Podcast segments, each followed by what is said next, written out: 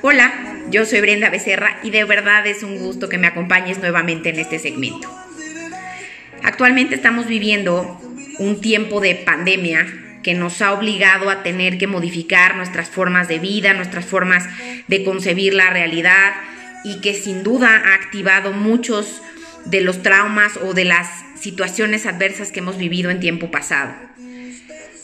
La vida no puede vivirse más que de dos maneras, a través de la ventana del miedo o a través de la ventana del amor. Y desgraciadamente hemos convertido al miedo en una virtud, una virtud que me justifica para poder juzgar al de al lado, que me justifica para poder ser agresivo, para poder vivir enojado, para no fluir con lo que la vida está trayendo.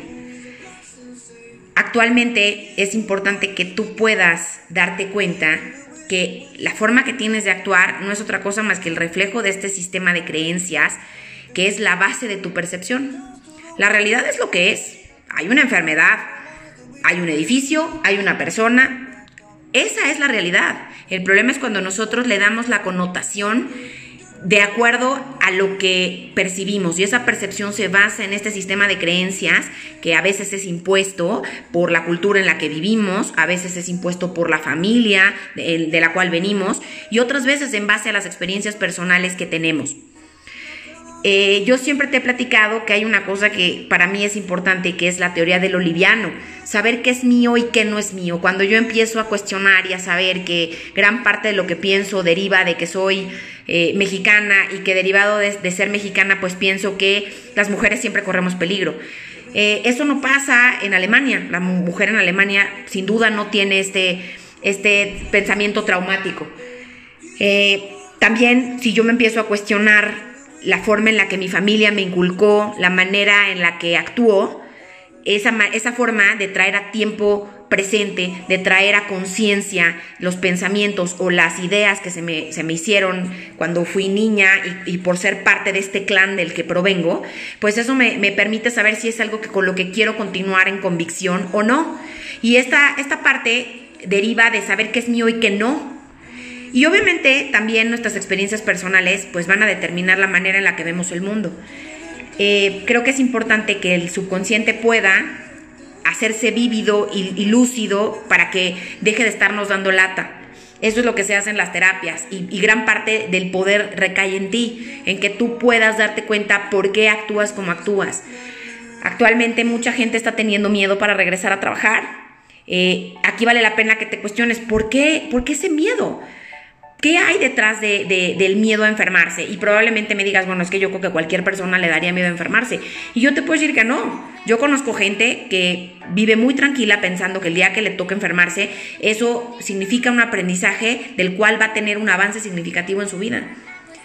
Conozco también mucha gente que está actualmente pues perdiendo mucho el, la, tranquilidad o la paz a partir de que tienen que estar trabajando y haciéndose cargo de las actividades educativas de los niños porque los niños no han podido regresar a la escuela.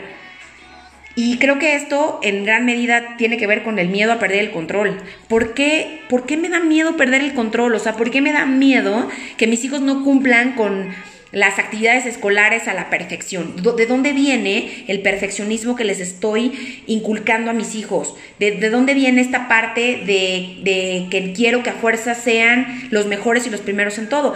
Pues del miedo, pero del miedo a qué? Y esa parte es la que tú tienes que dilucidar. También está viendo mucha gente que está en, en la total eh, relajación, de tal manera que ni siquiera están como alertas a lo que está pasando y entonces pues ponen en riesgo a otras personas. Y ese es el extremo que tampoco, que tampoco es de no cuestionarse, hay que cuestionarse por qué me está valiendo tanto lo que está pasando, porque una cosa es vivir alerta y otra cosa es vivir con miedo. O sea, puedes vivir alerta utilizando tu tapabocas, saliendo en la forma en la que se tiene que salir con, protección, con, esta parte de seguridad que las, los mismos lineamientos sanitarios se han, se han fijado y que los expertos han, han recalcado a profundidad, pero pues no con miedo, ¿no? Entonces, yo creo que aquí vale la pena que todos empecemos a hacer esta, esta pregunta. ¿Por qué estoy actuando así? Primero, ¿estoy actuando con miedo o estoy actuando a través del amor. Y segundo, ¿qué está apoyando mi forma de actuar? ¿Qué tengo que traer a la luz? ¿Qué me está pidiendo mi subconsciente que, se pueda descubrir para que de alguna manera deje de estarme dando lata. Como te decía, realmente aquí solamente hay dos sopas, una o vives en el amor o vives en el miedo. Y desgraciadamente la mayor parte de la gente no se da cuenta que vive en el miedo. Y eso, además, hoy ya es hasta una justificación para poder agredir al de al lado. ¿Cuánto hemos visto videos de gente que está agrediendo no solo al personal médico, a, los trabajadores o al personal de las diferentes empresas? Y bueno, hay un dicho muy cierto que dice que eh, nadie puede dar lo que no tiene. Es decir, damos lo que tenemos. Y si yo lo que tengo es miedo, pues por supuesto que voy a actuar de forma agresiva. Sin duda, eso va a suceder en mi vida. El miedo lo único que me hace es vivir en el pasado o en el futuro pero no me permite vivir en el presente como si lo hace el amor. El miedo además me va a llevar a que yo me la pase juzgando todo el tiempo. Y el amor, por el contrario, me permite aceptar lo que está.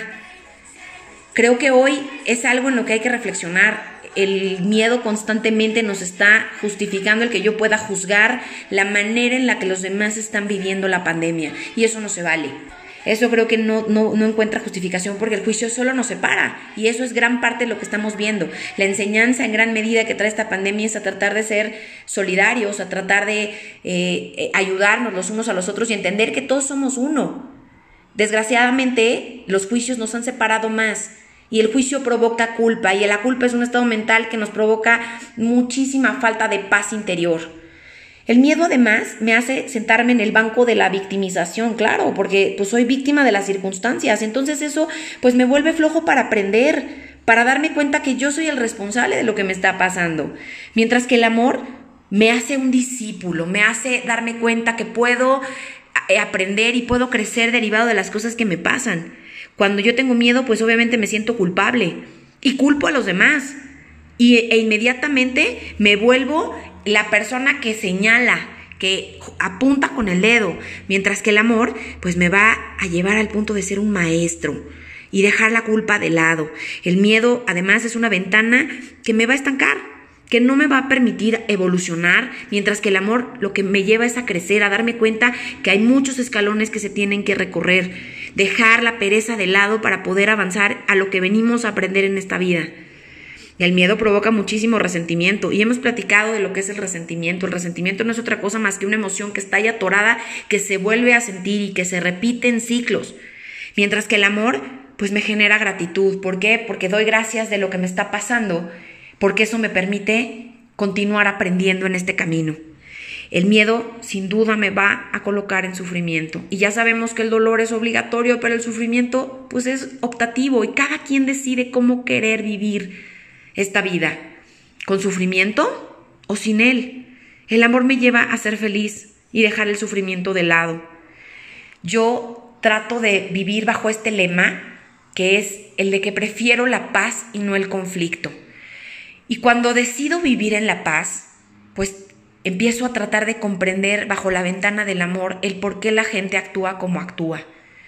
Cada vez que tenemos un conflicto con un jefe, con un compañero de trabajo, con alguna persona que esté en nuestro alrededor, sea en el ámbito profesional o en el ámbito personal, por supuesto que lo primero que hacemos es apuntar con el dedo. ¿Por qué? Porque tenemos miedo. Porque tenemos miedo a no sentirnos valorados, porque sentimos miedo de, del rechazo, porque sentimos miedo de las consecuencias que pueda generar el rompimiento entre esta persona y yo. Pero la realidad es que el otro solo actúa de acuerdo a lo que tiene. El otro solo va a traer lo que puede en base a el proceso vital que ha vivido.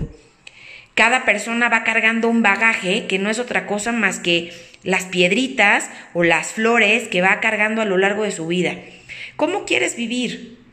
¿A través del miedo? ¿A través de una maleta repleta de piedras? ¿O a través de una ventana de amor en la que puedas comprender el por qué las cosas suceden como suceden, empezando por ti mismo, el por qué tú actúas en la forma en la que actúas. Y de verdad que no estoy hablando de utopías, o sea, parecería ser que estoy hablando de cosas que, que son como muy, muy lejanas o muy difíciles de entender.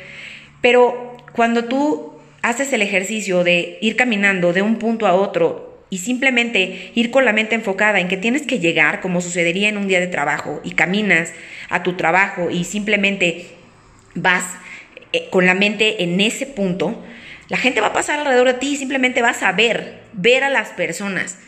pero difícilmente te vas a poner a hacer juicios y a observar con detenimiento a las personas.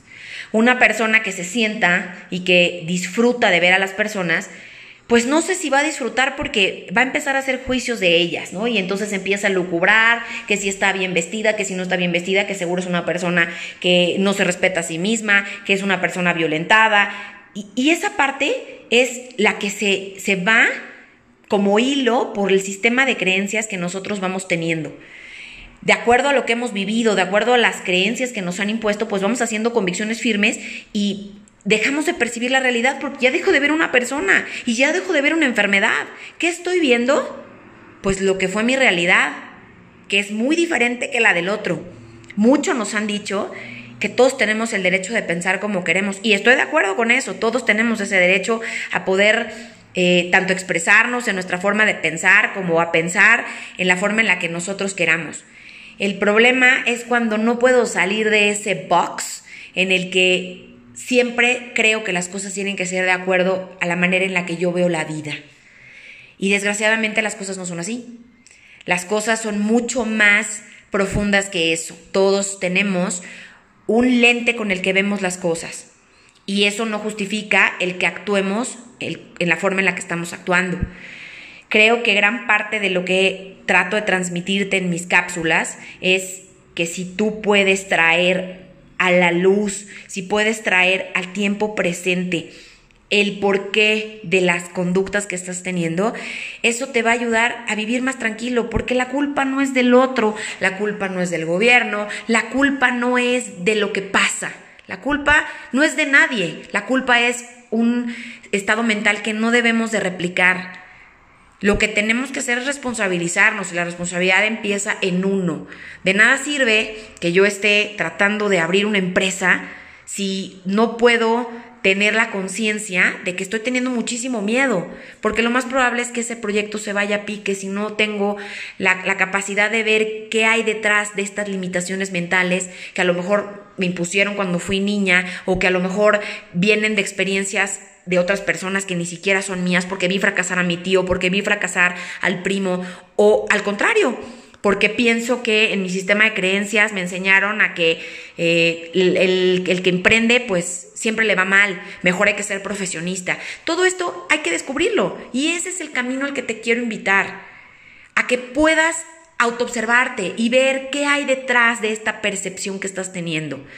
Todas las percepciones son válidas, y el problema no es ese, el problema es que puedas darte cuenta que apoya estas convicciones, basado en la teoría del oliviano, si es tuyo, si no es tuyo, y sobre todo, darte cuenta si hay una emoción como el miedo que esté apoyando las demás emociones en las que estás viviendo, como la tristeza, como la frustración, como el enojo, como ya en casos extremos la ira, la impaciencia, todas estas emociones que no son otra cosa más que el resultado de miedo Miedo es la base de todo esto. Tú tienes la decisión en tu mano. ¿Vas a vivir bajo miedo o bajo amor? No le demos al miedo la connotación de ser una virtud. Gracias.